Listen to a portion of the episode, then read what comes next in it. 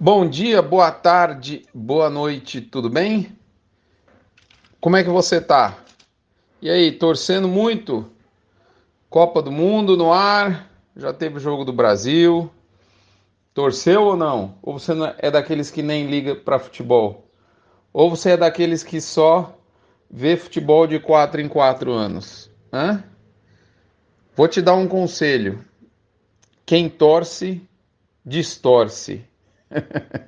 E esse é o título do nosso mini front número 609, que como você sabe, mas não custa lembrar, vem em oferecimento mais do que especial de MSD Alflex, Fibro, Saúde e Nutrição Animal, ProBif, Amazon Mudas, o melhor Tifton do Brasil, UPL Pronutiva, Cicobi Cred Goiás, Agropecuária Grande Lago, Gerente de Pasto e Asbran.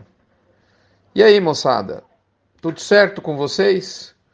Mercado pecuário nessa semana que se encerra no dia 25, 26 de novembro, né? Traz, trouxe, melhor dizendo, a consolidação do cenário que nós já adiantamos aqui há pelo menos duas semanas. Ou seja, a oferta está falando mais alto no curto prazo. No caso, a oferta curta. Nós tivemos essa semana, que foi a primeira semana aí com, com jogos de Copa do Mundo, depois do, da abertura no domingo, dia 20, tá certo?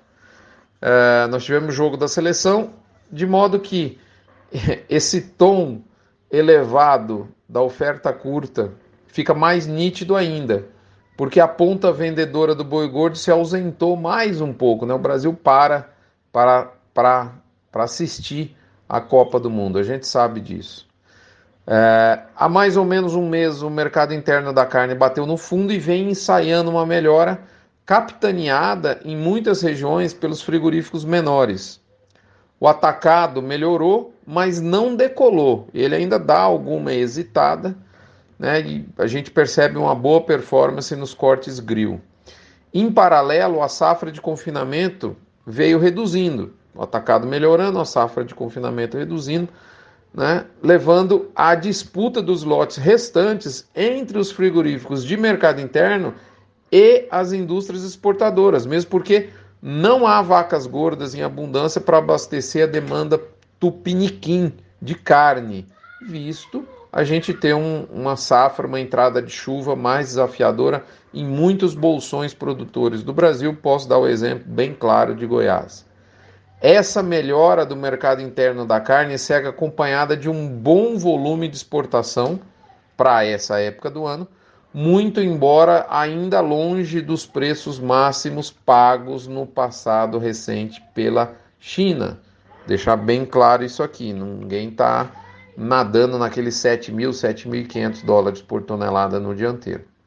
Bom, em função de tudo isso que eu acabei de dizer, como você sabe, né, acho que você já percebeu, o arroba vem se recuperando e a boa notícia é que finalmente, nessa semana, o desejo se tornou realidade. O boi da nota fiscal arredondada, ou seja, o boi de 300 reais, voltou a dar as caras em São Paulo. A dúvida agora é se vai fazer volume de compra ou não. Eu, sinceramente, acho que não. Então vamos consolidar, né, resumir, consolidar o nosso entendimento. Dá para a gente dizer o quê? Há melhora de preço no horizonte, mas a dúvida é até onde vai essa melhora e com qual velocidade ela vem. Uma vez atingidos os 300 reais em São Paulo, novamente, ainda que de maneira não uniforme, isso é importante a gente dizer, o próximo alvo já tem endereço certo, que é os 310 reais por arroba. Importante reforçar, de novo, não há homogeneidade no mercado em nenhum aspecto de demanda e de oferta que eu disse anteriormente. Há diferenças regionais importantes, como por exemplo, frigoríficos de um mesmo estado comprando acima e abaixo da expectativa que a compra de gado tinha. Então, é, não há um, uma voz só no mercado. Né? há, há ainda bastante heterogeneidade. E o que, que é de novo? É importante, é fundamental a gente não se esquecer. A história nos mostra que a oferta curta domina a voz que dita o mercado até o momento em que a margem da indústria permitir, restabelecendo o rumo cabal dos preços da arroba nas mãos da demanda. Então a gente está naquela fase em que a oferta fala mais alto, mas isso não é eterno. Quando a margem da indústria aperta, com a arroba em elevação, a demanda coloca o freio, coloca o limite no movimento. A palavra final é da demanda. Nesse momento é a oferta que fala mais alto, mas é importante eu diria fundamental a gente não se esquecer que a demanda dá o tom final que essa prosa vai assumir. Nós temos que ter isso em mente para não começar a imaginar preços e acabar como torcedor do mercado, o que é uma posição perigosa. Afinal de contas, quem torce, distorce, as palavras do Washington Oliveto. Portanto, se você for torcer, que seja para a seleção, o mercado vem se aquecendo e tem tudo para continuar a se aquecer, mas não há motivo para euforia. Até a próxima. Obrigado pela audiência, pela paciência. Lembrando da Fibro, né, que produz, dentre outros produtos, aditivos de melhora de performance para a produção animal, extremamente usados na pecuária de corte, aditivos comprovados e de custo-benefício fantástico ao produtor nós somos usuários de alguns deles na nossa pecuária. Um abraço, fica com Deus. Até a próxima semana. Não se esqueça da campanha do Agro contra o Câncer. Doando um real por cabeça batida, você não esvazia seu bolso, mas enche de fé, chance de cura e esperança o coração de alguém que está adoecido no Hospital de Amor. Hospital de Amor é esse que, com um belo exemplo do nosso camisa 9, voltou a dar orgulho, né? Voltou a, a, a gente voltou a ver a camisa 9 da seleção brasileira muito bem representada. Isso ficou claro no jogo de estreia da Copa do Mundo.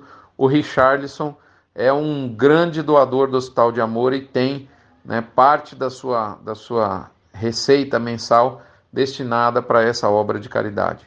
Um abraço, faça como ele, né? Contribua para essa, para essa que é uma das maiores obras do mundo, por que não, né, com relação à caridade, ao atendimento de pessoas doentes que estão precisando de ajuda e com amor. Um abraço, até a próxima. Vamos em frente, seleção.